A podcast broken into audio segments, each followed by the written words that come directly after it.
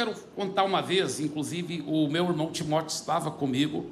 Eu fui convidado para ministrar para pastores de, da, da nação de Nepal. E isso foi talvez mais ou menos no ano 2006. E eu, eu achei muito interessante porque quando o avião pousou no, no aeroporto lá da capital de Nepal, e aí nós fomos já saindo do aeroporto, já tinha uma placa bem grande: Bem-vindo ao único reino hindu do mundo, que na época era um reino, ou seja, na realidade, aquele ano estava terminando, acabando a monarquia, se eu não me engano, e estava sendo instalado um parlamento e democrático, mas até então era uma monarquia e era uma monarquia hindu. E durante a semana toda, de manhã à tarde à noite, como eu me lembro, estava ministrando para muitos pastores de igrejas muito chaves da nação de Nepal. E achei engraçado porque os, o, o Timóteo, não sei se você lembra disso, eles ficavam fazendo assim, né? Enquanto eu, eu, eles estavam me ouvindo, os pastores lá, e ficavam fazendo assim, eu pensei, ih, rapaz, eu acho que eu estou falando alguma coisa que eles não estão gostando, né? Ficam fazendo assim. De, eu não tinha ainda pregado na Índia, porque na Índia é a mesma coisa. Depois eu fui pregar na Índia também, vi a mesma coisa lá, todo mundo. Aí depois que eu fiquei sabendo, não, isso é a forma deles concordarem com você. Nós fazemos assim, eles fazem assim. mas, mas eu fiz uma pergunta para eles e foi muito forte a resposta, super inesperada, porque olha que eu já preguei muitas nações da terra e eu nunca tinha ouvido a resposta como eu ouvi. A pergunta que eu fiz para eles é: é muito comum aqui é, os cristãos desviarem, talvez ficam caem em tentação, pecado, acabam se afastando das coisas de Deus, desviando, voltando para as coisas do mundo, ou talvez ficam chateados, feridos com a igreja por alguma razão e acabam se afastando e não congregando. Isso é comum aqui? Bem, daqui um pouco, durante a mensagem, vou falar para vocês o que eles me responderam. Foi muito forte. Mas hoje eu quero compartilhar com vocês uma palavra que eu estou intitulando 2023 As Duas Festas as duas festas. Eu estava meditando sobre o que, eu devia trazer nesse início do ano. Eu senti Deus fortemente me dando uma mensagem que Ele foi me dando, eu fui colocando, eu fui digitando na medida que Ele foi me dando. A realidade é o seguinte: é que todo mundo no planeta Terra vai entrar no ano 2023 em uma dessas duas festas. Queira ou não, saiba ou não, todo mundo vai estar em, já em uma dessas duas festas. Essas duas festas representam é, posições espirituais diferentes. A Bíblia também chama de reinos. Todo mundo está em um reino espiritual ou em outro reino. E na medida que eu fui meditando sobre isso, Deus me deu é, duas histórias da Bíblia onde aconteceram duas festas e elas são simbólicas desse posicionamento que todo ser humano está. Todo mundo está em uma dessas duas festas. Agora, minha pergunta para você é o seguinte: em qual festa você se encontra? Vamos então com a primeira festa. Vamos estudar a primeira festa. Daniel capítulo 5, versículos 1 a 9. Certa noite, o rei Belsazar da Babilônia deu um banquete e convidou mil autoridades do país e começou a beber vinho com os convidados. Uau, que festa em mil pessoas! Depois de beber bastante, mandou que trouxessem os copos de ouro e de prata que Nabucodonosor, seu pai, havia tirado do templo de Jerusalém.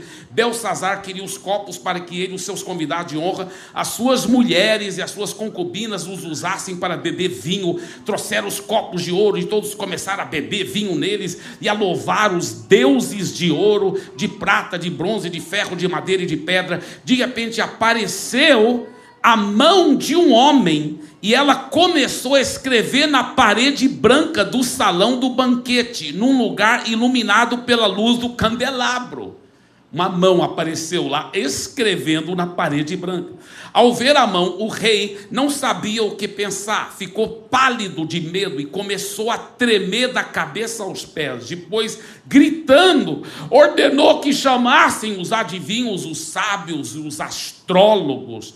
Logo que eles chegaram, Belsazar disse: Aquele que ler o que está escrito na parede e me explicar o que dizer, eh, será vestido com roupas de púrpura, receberá uma corrente de ouro para pôr no pescoço e será a terceira autoridade mais importante do meu reino. Todos os sábios entraram no salão, mas nenhum deles pôde ler o que estava escrito na parede, nem explicar ao rei o que aquele queira, aquilo queria dizer. O rei se assustou ainda mais e o seu rosto ficou mais pálido, e nenhuma das altas autoridades sabia o que fazer. Então, essa primeira festa, nós começamos já vendo um grupo de mil pessoas, mas pessoas que não estavam buscando a Deus. Não estavam nem aí com Deus verdadeiro. Na realidade, essas pessoas estavam é, no hedonismo. Sabe o que é hedonismo? O hedonismo é a determinação do prazer como o bem supremo. A finalidade, o fundamento da vida é buscar o prazer, buscar a alegria. E hoje muitas pessoas estão só principalmente pensando isso. Tudo que elas fazem é pensando no prazer, como a sua finalidade. Trabalham muito para poder tirar boas férias, para poder ter as coisas, para poder ter prazer, pra, como é, é, é, é o alvo delas, como se fosse na vida, é o hedonismo. Ninguém nessa festa estava buscando a vontade de Deus para a sua vida. Ninguém estava dizendo, Deus, eu quero a sua vontade para esse ano que vai iniciar. Ninguém estava falando isso. Ninguém estava buscando a vontade de Deus para a sua vida. Lá estavam cheios de pessoas, aparentemente cheios de alegria, mas era uma alegria passageira, era uma alegria efêmera, temporária, não era uma alegria genuína. Tinham amigos, será? Não. Eram amigos, em geral, não eram amigos profundos, amigos bons, eram amigos da festa, da, da, eh, de, de poder curtir. Mas talvez, não estou dizendo que todos eles eram assim, mas a maioria talvez não podiam contar com seus amigos. Esse é o primeiro tipo de festa, o primeiro tipo de ambiente que muitas pessoas vivem hoje em dia. O primeiro tipo de reino. Vícios estavam lá, maus hábitos, pecados destruidores, a bebedeira, é, os palavrões. Você pode imaginar numa festa dessa, inclusive eu estava estudando um pouco sobre a história dessas, desse tipo, tipo de festa que existia lá na, na Babilônia nessa época, era uma orgia, eles dizem. Por isso que estava não só a, a, as, as esposas dele, a rainha, mas também as rainhas, mas também as concubinas e toda aquela orgia é, muito adultério rolando, muito tipo de coisas que hoje em dia também as pessoas é, estão nesse tipo de festa, a festa da pornografia, a festa da traição, de você realmente casar achando que realmente agora você vai ser feliz, encontrou o amor da sua vida, mas depois vem as traições, as tristezas, o adultério. E no meio dessa bagunça toda, de repente aparece uma mão do nada lá escrevendo na parede branca. Imagina o medo que deu. Aquela mão apareceu escrevendo na parede palavras também que ninguém estava entendendo. É, é, meu Deus, você pode imaginar o medo que deu. Como todo mundo começou a tremer. Ah! E aí uma mão lá escrevendo, escrevendo. E, a, a, e, e, o rei falou: chama os astrólogos, chama os sábios, porque Babilônia, inclusive, era famosa pela sua feitiçaria e pela sua astrologia. Eles adoravam os astros, eles, eles eram cheios de feitiçaria, mas ninguém pôde realmente dizer para o rei o que estava sendo escrito lá e nem a sua interpretação. E aí chega a rainha mãe. A rainha mãe, ela disse para ele: Olha, seu pai, ele realmente tinha como braço direito nesse reino o Daniel, um grande profeta de Deus. Ele vai poder saber explicar para você. Então ele manda chamar o Daniel, chama o Daniel. Aí ele fala assim para o Daniel: Daniel, por favor, esse, olha, olha essa coisa que escrita aqui que a mão escreveu. Mas alguém, olha só, Daniel 5, 16 a 22. Mas alguém me disse que você pode explicar mistérios e resolver assuntos difíceis. Portanto, se você puder ler o que está escrito e me explicar o que quer dizer, você será vestido com roupas de púrpura, receberá uma corrente de ouro para pôr no pescoço e será a terceira autoridade mais importante do meu reino. Daniel respondeu: O Senhor pode ficar com seus presentes, ou então dá-los a outra pessoa. Mesmo assim, eu vou ler as palavras que estão escritas na parede e vou explicar ao Senhor o que elas querem dizer. Ó rei, o Deus Altíssimo deu o reino a seu pai, o rei Nabucodonosor, e, e lhe deu também poder, glória e majestade. O poder que Deus lhe deu era tão grande que todos os povos do mundo tremiam de medo da presença dele. Se ele queria, matava uma pessoa, se ele queria, deixava que vivesse, elevava uns e rebaixava outros, mas ele ficou tão vaidoso, tão teimoso e tão cheio de si que foi derrubado do poder e perdeu toda a sua glória, foi expulso do meio dos seres humanos, perdeu o juízo e agia como um animal, morava com jumentos selvagens, com comia capim como os bois e dormia ao ar livre, ficado, ficando molhado pelo sereno. Isso durou até que ele reconheceu que o Deus Altíssimo domina todos os reinos do mundo e colocou como rei quem e coloca como rei quem, quem ele quer.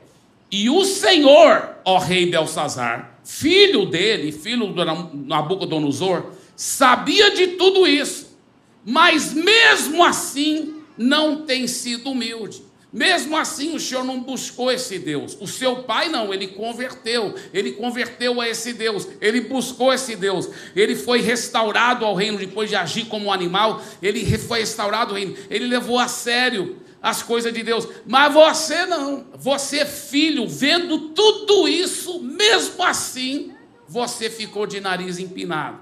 Você não tem sido humilde. Então, nós vemos nesse tipo de festa e ambiente existe muito egoísmo, muito egoísmo. A realidade é que essas pessoas, não é que elas nunca ouviram falar de Deus, elas sabem muitas vezes a verdade, elas sabem o caminho de Deus, mas elas querem a vontade delas, elas querem a vontade da carne delas, elas querem os desejos delas. Isso que é o mais importante, é curtir.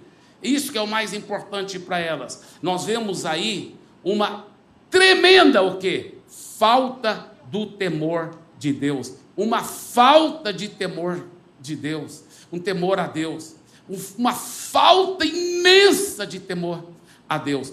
Por quê? O que é temor a Deus? O que é temor a Deus? A Bíblia fala muito, não só no Velho Testamento, mas no Novo Testamento também, da importância de ter muito temor a Deus. O que é temor a Deus? É ter medo dele? Deixa eu te falar o que é temor a Deus. Temor a Deus é mais do que só uma profunda ah, reverência, um profundo respeito. Tudo isso é incluído no temor a Deus. Mas o temor a Deus, a Bíblia fala em Provérbios, que o temor a Deus faz com que o homem evita o mal. Por quê? Vou te falar o que é o temor a Deus. Temor a Deus é um medo muito grande e muito santo de quebrar os princípios de Deus é um medo de sofrer as consequências horríveis que acontecem quando você quebra os princípios de Deus. Então, o temor de Deus é ter muito medo de quebrar os princípios de Deus, porque você sabe das consequências horríveis. Esse rei não tinha nada do temor de Deus. Aliás, nenhuma das pessoas lá tinham esse, esse temor de Deus. Porque o que, que estavam fazendo? Mandando trazer o que? Os, as, as coisas do templo de Jerusalém. Eles sabiam, o Belsazar era filho do Nabucodonosor. Ele sabia que aqueles vasilhames eram do templo do Deus verdadeiro. E ele, não, vamos trazer, vamos beber vinho naqueles utensílios e vamos louvar os deuses de, de prata, de ouro. E, e, e olha só, falta de temor de Deus. Quantas pessoas hoje estão andando assim? E olha, eu vou falar com muito carinho, às vezes a pessoa às vezes até congrega numa igreja evangélica, às vezes até diz que ama Deus, mas ela sabe se no mundo espiritual ela está nessa festa ou se ela está na outra. Porque tem muita gente que se diz evangélico, mas está nessa festa, infelizmente. porque estão cheios de egoísmo e cheio, cheios da falta de temor a Deus. Olha só que mais, é, é, a, o, o texto continua. E o Daniel continua falando para o rei, né? E o Senhor, ó rei Belsazar, filho de Nabucodonosor, sabia de tudo isso, mas mesmo assim não tem sido humilde.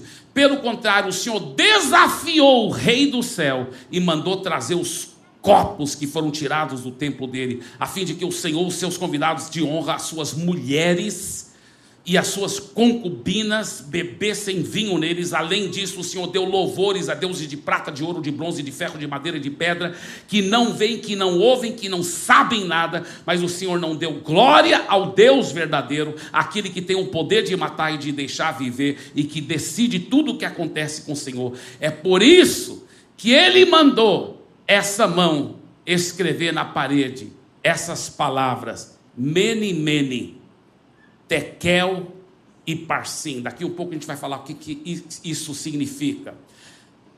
Mas o que, que nós vemos aqui, gente? Nós vemos uma outra característica muito interessante das pessoas que participam dessa primeira festa. Sabe o que, que é? Pessoas que é, elas têm deuses criados por si mesmos. Deuses criados por si mesmos. Deuses do jeito que elas acreditam. Você fala, não, mas em geral hoje em dia a pessoa não fica prostrando diante de um Deus de prata, de ouro. Não, mas são deuses criados por si. Deixa eu explicar. Muitos, até que se chamam de cristãos, eles não estão orando ao Deus verdadeiro. Não estão. Eles nunca arrependeram os seus pecados, nunca converteram de verdade e, e não estão orando ao Deus. E, e, às vezes até você pergunta para eles, mas é, é, é, você está orando? Sim, eu tô, eu tô, tô fazendo minhas preces, né? Estou orando, sim. E, e para quem você ora? Para Deus. Mas que Deus é esse? Sabe qual é o tipo de Deus que eles oram? É, é um Deus que eles mentalmente criaram para si mesmos. Porque esse Deus, da qual eles fazem até preces, orações, é, é, que eles dirijam aquela oração, talvez aquele pedido, é um Deus que eles criaram na sua própria mente. É um Deus que, que eles acreditam de todo o coração que ele é, ele apoia eles fazem o Deus que, a, que põe o aval em tudo que eles estão fazendo, mesmo que seja errado, para os lugares errados que eles estão indo. É um Deus é, é que, que, concorda com eles. Então, eles fazem um Deus de acordo com o tipo de Deus que eles querem. Um Deus criado por si. Não, meu, Deus permite que eu faça essas coisas. Deus me entende. Deus concorda comigo. Deus concorda estou indo. Deus, é, deixa eu pegar outro microfone, que esse aqui parece estar tendo alguma falha. Obrigado. Alô, alô? É um Deus que, que concorda, que, que permite, é um Deus que, que ele apoia com o que eu estou querendo fazer, com quem eu quero ir.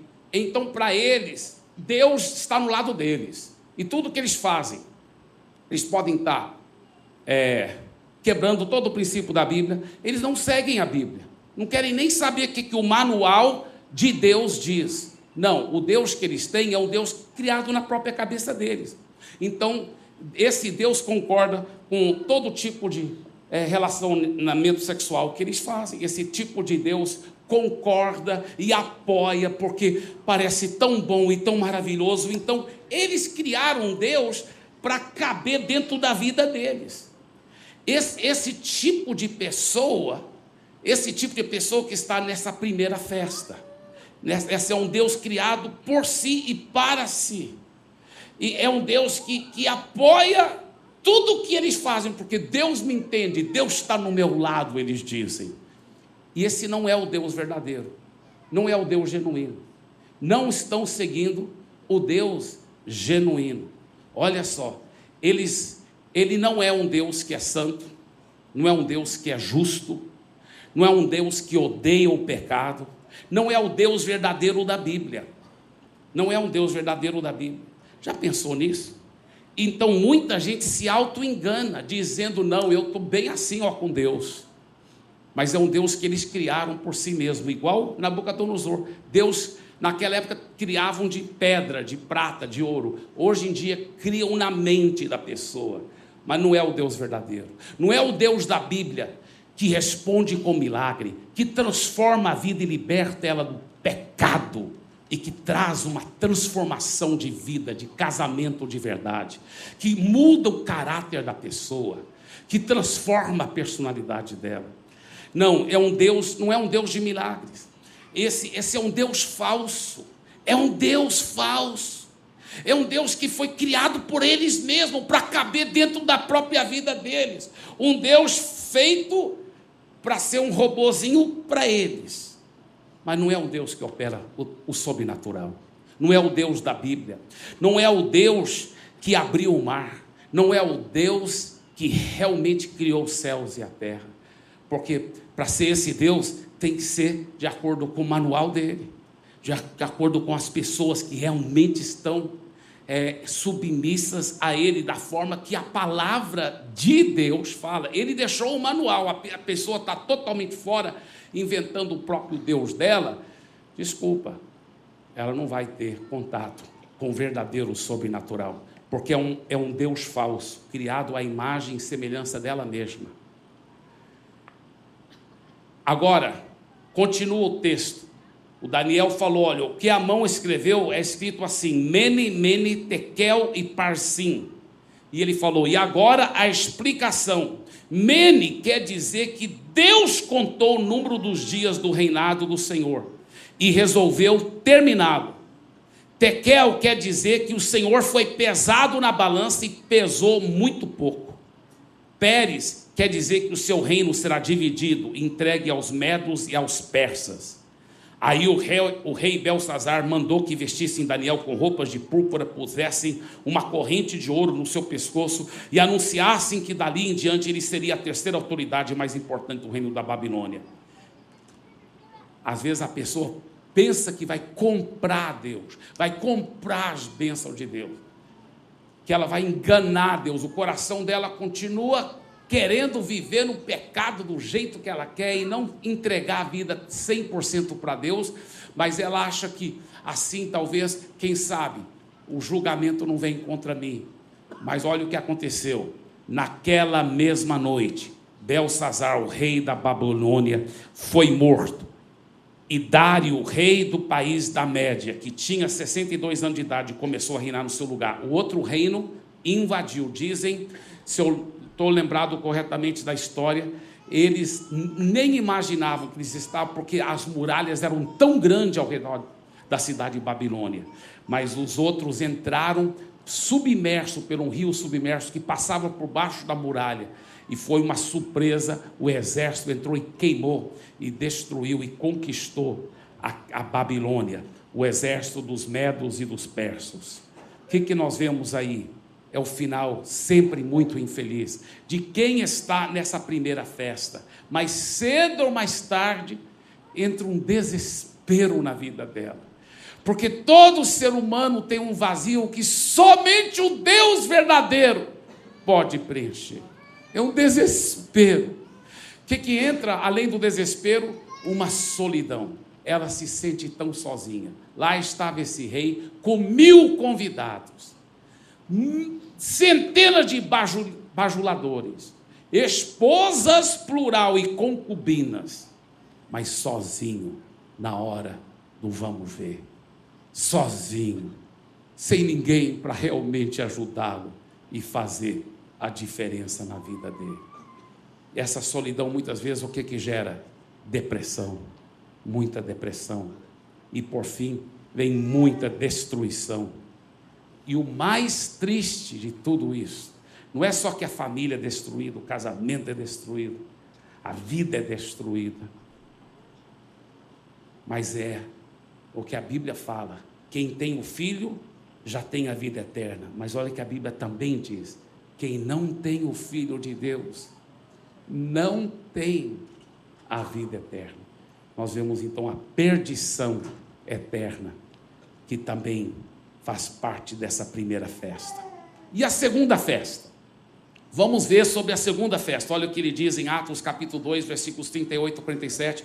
Pedro respondeu: Vocês devem se arrepender para o perdão de seus pecados e devem ser batizados em nome de Jesus Cristo. Então receberão a dádiva do Espírito Santo. O que é isso? Eu vou continuar a leitura, mas antes de eu continuar, deixa eu falar aqui. Olha o que aconteceu. Jesus veio para a terra, morreu pelos nossos pecados, ressuscitou, foi assunto aos céus. Os discípulos de Jesus, que eram os doze, na realidade eram os onze, né? Porque o Judas já havia batido as botas, mas tinha os onze, lá eles escolheram mais um, e tinha mais, é, o que? Mais uns cento e oito, porque a Bíblia fala que em total eram 120 pessoas. Eles ficaram lá orando, orando, porque Jesus já havia, antes dele subir para o céu, ele falou: Olha, antes de vocês saírem pregando o Evangelho, e ganhando vidas e fazendo discípulos, vocês ficam orando porque eu vou batizar vocês com o Espírito Santo. Aí eles foram batizados com o Espírito Santo,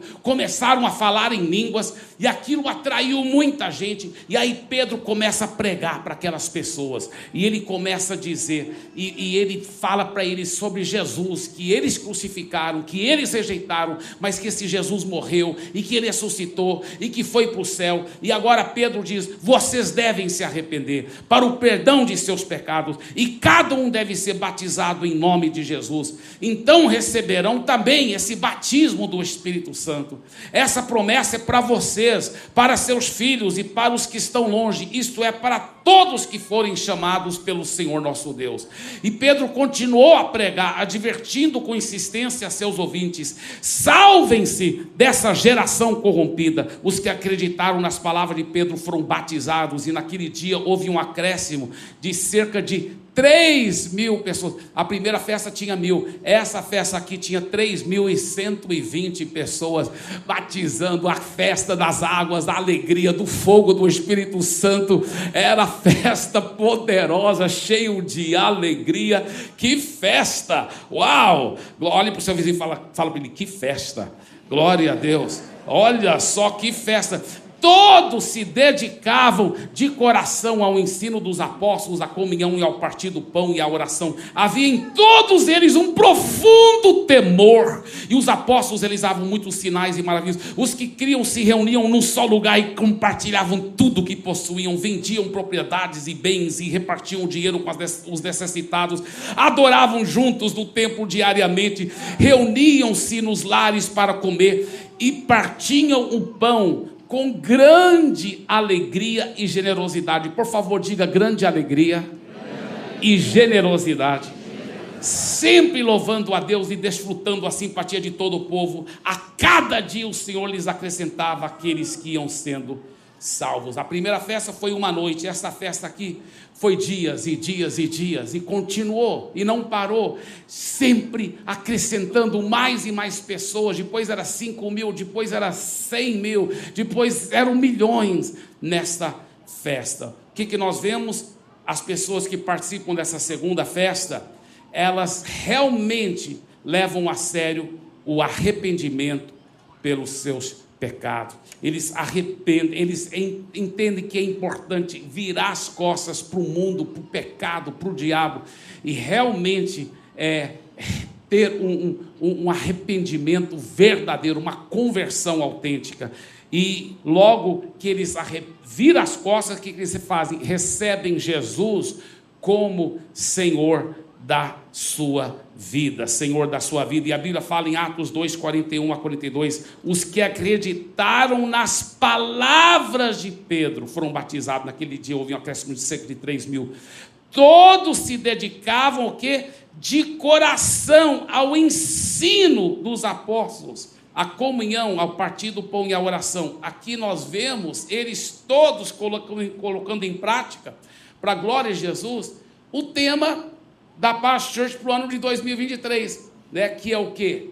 É a prática da palavra de Deus. A prática da palavra de Deus. Como o pastor Paulo Jeff explicou aí no vídeo, qual é essa prática da palavra de Deus? Jesus mesmo disse em Mateus 7: Quem ouve essas minhas palavras e as pratica, não adianta só ouvir a palavra, é importante ouvir a palavra, porque quanto mais você ouvir a palavra, mais a fé será gerada no seu coração. A Bíblia fala que a fé vem por ouvir, ficar ouvindo e ficar ouvindo, mas uma vez que você ouvir a palavra, é importante não ficar na inércia, é importante você praticar. Jesus disse: O que ouve a palavra e as pratica. É como um homem prudente que construiu a sua casa sobre a rocha. Caiu a chuva, transbordaram os rios, sopraram os ventos e deram contra aquela casa. E ela não caiu porque tinha seus alicerces na rocha.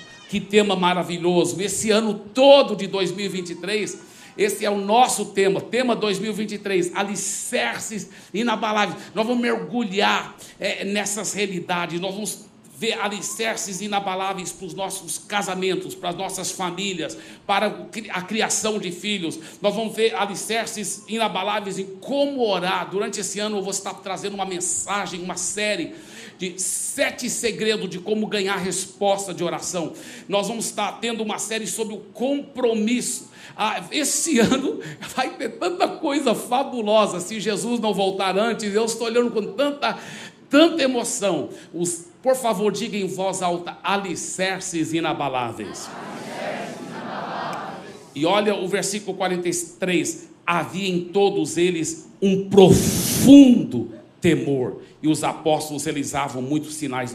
Nós vemos então o alicerce do temor do Senhor em uma vida de milagres versículo 44, 45. Os que criam se reuniam num só lugar e compartilhavam tudo que possuíam, vendiam propriedades e bens e repartiam dinheiro com os necessitados. Gente, as pessoas dessa segunda festa, elas têm um temor a Deus, elas experimentam milagres, mas elas também têm muito amor genuíno e generosidade espontânea aos necessitados. Elas ajudam os outros não para poder ser visto pelos homens como alguém que é caridoso, mas elas por, por, causa do amor genuíno que realmente os comove. Olha só, versículo 46: adoravam juntos no templo diariamente, reuniam-se nos lares para comer e partiam o pão com grande alegria e generosidade comendo juntos aquela alegria, aquela festa, sempre louvando a Deus e desfrutando a simpatia de todo o povo. E a cada dia o Senhor lhes acrescentava aqueles que iam sendo salvos.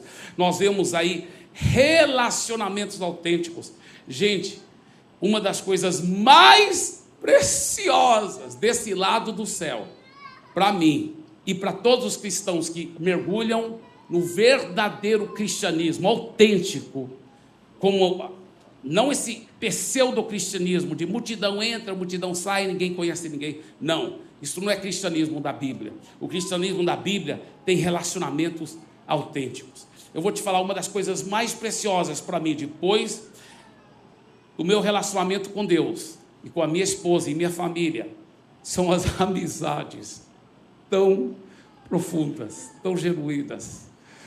É, é, é tão maravilhoso. Essa segunda festa tem isso ela tem relacionamentos autênticos. Ela tem o que? Grande alegria permanente. É uma alegria que não depende das circunstâncias, ela é independente das circunstâncias. Por quê? Porque a alegria vem de dentro para fora. Jesus disse: A minha alegria eu vos dou para que a sua seja completa. Aleluia. É uma alegria sobrenatural nessa segunda festa. E constante, porque ela não depende da, das circunstâncias. E por fim, a festa continua por toda a eternidade. A Bíblia fala: o Senhor lhes acrescentava aqueles que iam sendo salvos. Agora, minha grande pergunta é essa aqui: olha, como fazer parte da segunda festa? Como fazer parte dessa segunda festa? E eu resumi isso numa frase que eu vi anos atrás. É, é a frase toda resume como fazer parte da segunda festa. Olha só: coragem para ser diferente compromisso para fazer a diferença. Vamos todo mundo falar isso em voz alta, por favor? Coragem para ser diferente, compromisso para fazer a diferença. Agora, baseado nessa frase, vou compartilhar rapidamente aqui cinco segredos para que você garanta a sua participação na segunda festa. Tá? Cinco segredos para que você garanta a sua participação. Esses cinco segredos são os princípios importantíssimos para você nesse ano de 2023. Então, na segunda festa, são cinco princípios. Coragem para ser diferente, baseado nessa primeira parte dessa frase, é o número um. Coragem como um verdadeiro seguidor de Jesus. Olha o que Jesus disse em Lucas 9, 22 a 23. É necessário que o filho do homem sofra muitas coisas, seja rejeitado pelos anciãos, pelos principais sacerdotes e pelos escribas, seja morto e no terceiro dia ressuscite. Jesus dizia a todos: se alguém quer vir após mim, negue a si mesmo, dia a dia, tome a sua cruz e siga-me. Meu Deus, você viu o que ele falou? O versículo antes desse, o que, que ele disse? Eu vou estar morrendo, eu vou estar sendo crucificado, e no terceiro dia eu vou ressuscitar. E o próximo versículo, ele diz isso aqui: olha, ele diz: se alguém quer vir após mim, você tem que estar pronto para morrer por mim também. E você tem que estar negando a si mesmo e estar tomando a sua cruz diariamente. Você está tem o que naquela época, veja bem, quando você vê a figura de pessoas, pessoas carregando a cruz, não era a cruz toda, era só a parte, aquela transversal mais curta, aquela parte que eles carregavam. E até aquela parte era tão pesada que era muito difícil carregar.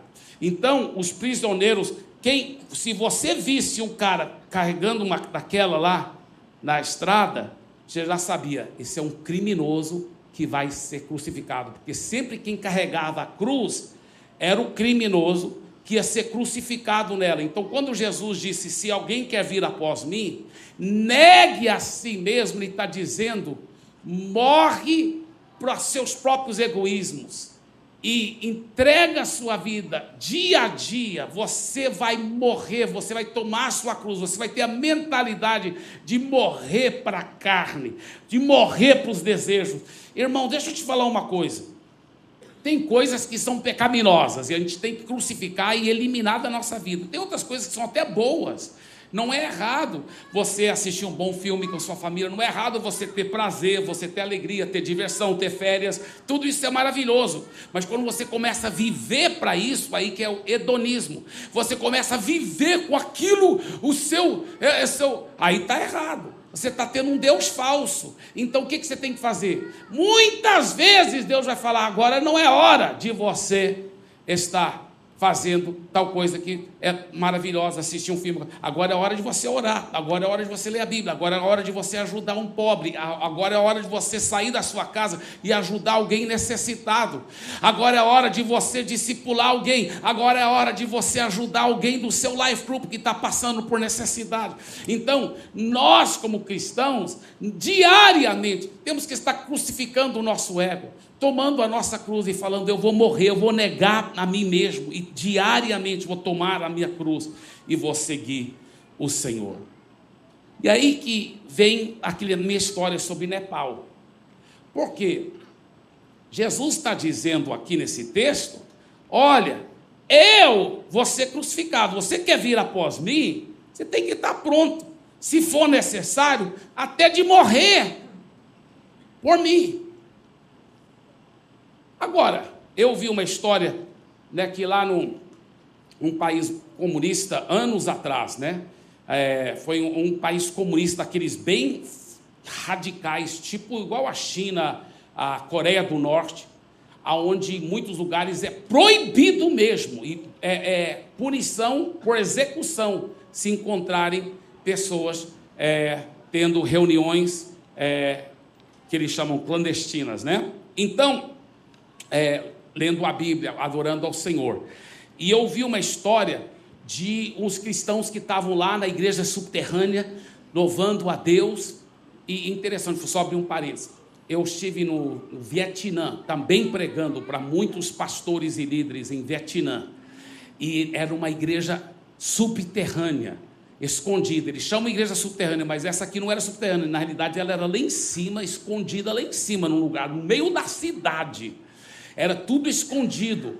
Não precisa nem pensar em poder carregar a Bíblia nessas coisas, não. Entendeu? Era tudo escondido lá. Eles nem deixaram tirar foto com o meu celular. Não podia mostrar nada. Um, porque Vietnã até hoje é um país comunista.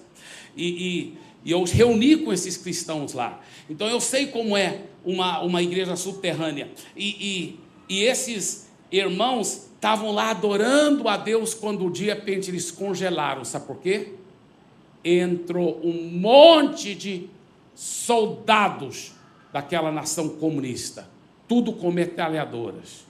E o chefe dos soldados foi lá na frente e falou assim: é, Ah, não, perdão, foi, eu acho que foi só um soldado. É, ele entrou com a metralhadora e falou assim: Eu quero o seguinte, quem aqui está pronto para morrer agora para esse evangelho que vocês estão pregando para Jesus, fica aqui dentro. Se você não quer morrer para Jesus, pode sair. Porque você porque agora a coisa é séria. Aí alguns levantaram e saíram. Bem poucos, mas alguns saíram. Aí quando saíram, ele falou: Ai, que bom. Aí ele colocou a metralhadora na mesa e falou: Também sou cristão, queria só ter certeza que não ia ter nenhum falso para atrair a gente aqui. Vamos adorar Jesus juntos. Mas, é, muitos não tiveram esse final feliz, muitos morreram mesmo por amor a Jesus. Muitos morreram mesmo, milhões morreram mesmo. Falam dos, né, dos 6 milhões de, de, de judeus que o, que o Hitler matou, que foi horrível, mas dizem que o Stalin né, matou o que 40 milhões, se eu não me engano, alguma coisa assim, não lembro bem o número, mas bem mais cristãos né, do que o Hitler matou de judeus.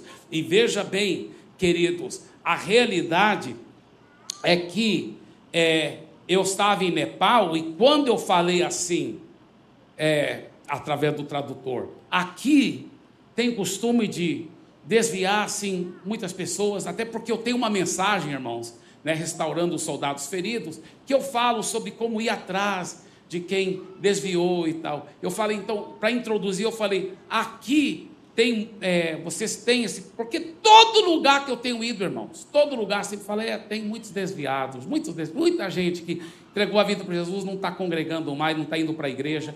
E eu perguntei lá, aqui tem esse, esse problema? Aí sabe o que eles me responderam? Eles falaram: não, não tem, é muito raro alguém desviar, pelo menos naquela época. Eles falaram para mim. Aí eu fui descobrir por quê. Naquele ano que eu fui na lista dos países que mais sofriam perseguição, Nepal era o país número um. Muitos cristãos eram mortos pela sua fé lá em Nepal. Era o país que mais sofria perseguição, que mais era perigoso ser cristão. Então, quando alguém entregava a vida para Jesus, ele sabia muito bem que talvez ele ia morrer. Por isso que ele já entregou, não foi de mentirinha, não. Não foi só para poder conquistar uma gatinha lá daquela igreja. Não, não, ele entregou a vida para Jesus porque ele estava sério em seguir Jesus. Estou pronto para morrer para Jesus. Por isso que não vai desviar. Amém? Por isso que não tinha nenhum, quase não tinha desviado. Olha só, não tinha pessoas desviadas naquela época. Hoje Nepal já é uma, uma democracia, então deve ter mais desviados, infelizmente. Mas, mas, mas, é, é, mas também deve ter aí deve ter bem mais cristãos até hoje né, do que naquela época, porque tem mais liberdade de pregar o evangelho também. Mas, deixa eu te falar uma coisa, é sério, é, é, é, Jesus disse: quem se envergonhar de mim, das minhas é, é, palavras, dele se envergonhará. É, ele também se envergonhará, o filho do homem, quando vier na glória com seu santo Pai. Então, queridos, é, deixa eu só falar outra coisa. É, vamos continuar aqui, porque o tempo está passando, eu começo a contar histórias e meu tempo foi embora. Compromisso para fazer a diferença. Segundo grande princípio que eu quero deixar com vocês para o ano 2023: compromisso com Jesus em primeiro lugar. Não você já entregou a vida 100% para Jesus, mas agora mantém ele em primeiro lugar, sempre. Tira seu tempo sozinho com Deus, o TSD, quer dizer, tempo sozinho com Deus. Coloque Deus em primeiro lugar em todas as áreas da sua vida. Seja uma pessoa radical de, de ser disciplinado para tirar pelo menos os primeiros 15 minutos todo dia com Deus. Pelo menos isso, meu irmão. Seja radical, mas põe Deus, põe Jesus realmente em primeiro lugar. Terceira coisa, compromisso no congregar. A Bíblia fala que a igreja primitiva ela perseverava na comunhão, no partir do pão. Ela perseverava juntos, todos os dias estavam juntos no templo e nas casas. Quarto lugar, compromisso em ajudar os irmãos necessitados. Olha esse texto aqui. Da multidão dos que creram era um o coração e a alma. Ninguém considerava exclusivamente sua nenhuma das coisas que possuía. Não havia nenhum necessitado entre eles. Um dia desse eu vi um videozinho de é, alguém dizendo que até é, seria bom na, no, na nossa nação ter essa exigência que se alguém tem duas casas, tem que dar uma delas para quem não tem. E isso, essa pessoa está redondamente é, equivocada, completamente equivocada, porque na Bíblia ensina esse princípio de dar e compartilhar, mas é espontâneo, gerado pelo Espírito, não é forçado pelo governo.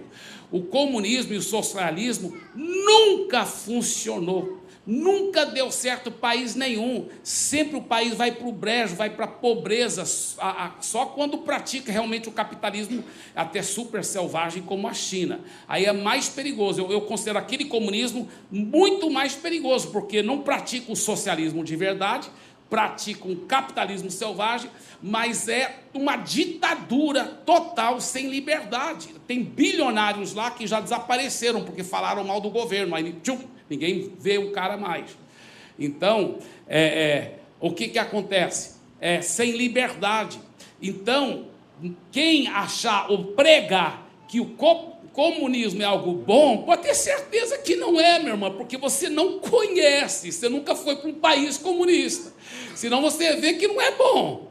Né? Agora, deixa eu te falar uma coisa: a realidade é que quando é algo gerado pelo Espírito, aí sim, vamos ler o versículo de novo, olha só. Da multidão dos que creram, era um o coração alma. Ninguém considerava exclusivamente sua nenhuma das coisas que possuía. Isso sim. Quando o Espírito Santo transforma a sua vida, aí não é porque um governo está forçando você nem porque um pastor está forçando você, mas porque o Espírito Santo te move e você começa a ser uma pessoa extremamente generosa, uma pessoa que compartilha, uma pessoa que não é avarenta, uma pessoa que ama, que ajuda seu irmão. Olha que a Bíblia fala: não havia nenhum necessitado entre eles. Uau! Diga por favor em voz alta: não havia nenhum necessitado entre eles. Eu realmente acredito que se você congregar num dos nossos life groups, nós temos 232 life groups. Se você congregar naquele life group e o life group funcionar como deve, não vai ter nenhum necessitado. Não vai ter nenhum necessitado. Eu creio isso. Eu creio que nós vamos poder terminar o ano 2023 com talvez o quê? Não sei quantos life groups, eu creio que vai, vai ser bem mais do que 300 life groups, com certeza. Vamos ter bem mais do que 300 life groups. Mas nós vamos poder dizer, todas as milhares de pessoas que estão em todos os nossos 350 life groups, não tem nenhum necessitado entre eles. Quem concorda em fé comigo, amém? Dê para Jesus uma forte, forte salva de palmas. Aleluia. Olha aqui um segredo de fazer de 2023 um ano super maravilhoso para você. Todo dia faz questão de ajudar alguém. Você deve pensar: quem que eu vou ajudar hoje? Quem que eu vou ajudar hoje? Todo dia sirva alguém. Ajude alguém, servindo aquela pessoa, amando, ou talvez dando uma, uma doação, ou talvez dando do seu tempo, dando um conselho, ajudando-a, servindo de alguma forma. Olha o que o Benjamin Franklin disse: Você nunca será inútil nesse mundo se estiver aliviando a carga de outra pessoa. O Albert Schweitzer, ele disse: Não sei qual será o seu destino, mas uma coisa eu sei: os únicos dentre vocês que serão realmente felizes são os que procurarem e encontrarem um meio de servir. Uau, que coisa forte! E o pastor Martin Luther King Jr., né, o grande líder do movimento da, da, da, contra o racismo nos Estados Unidos, ele disse o seguinte, e ele era um pastor, ele disse: todas as pessoas podem ser grandes, porque todas as pessoas podem servir.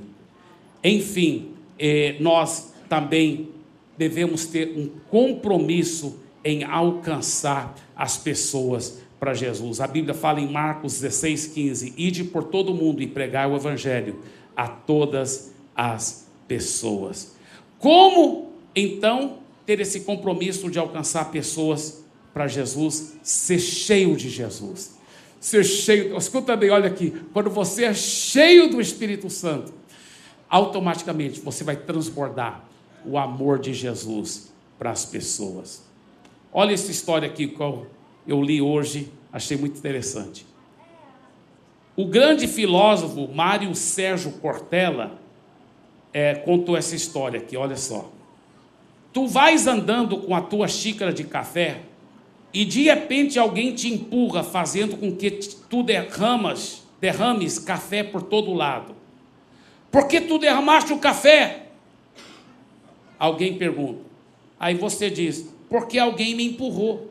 Resposta errada. Derramaste o café porque tu tinhas café na caneca. Se tu tivesse chá, tu terias derramado chá. O que tu tiveres na xícara é o que vai se derramar. Portanto, quando a vida te sacode, o que tiveres dentro de ti, tu vais derramar. Tu podes ir pela vida fingindo que a tua caneca é cheia de virtudes, mas quando a vida te empurrar, tu vais derramar o que na verdade existir no teu interior. Sempre sai a verdade à luz. Então terás que perguntar a si mesmo: o que há na minha caneca? Quando a vida ficar difícil, o que eu vou derramar?